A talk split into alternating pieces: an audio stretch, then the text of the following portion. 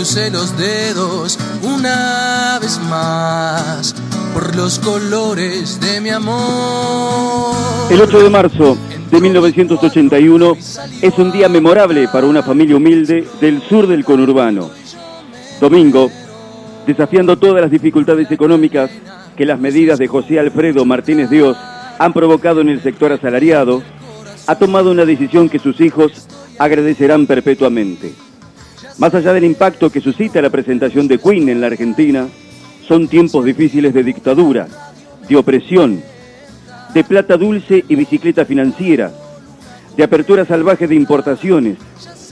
de devaluaciones monstruosas del peso y de cierres de fábricas, porque la industria nacional y los trabajadores son los que soportan la carga más gravosa de esa orgía liberal que ha trazado el mismo rumbo que, en todo tiempo y especialmente en nuestros días, preconizan los profetas de un culto que impone más, más sacrificios humanos que cualquier otra religión arcaica.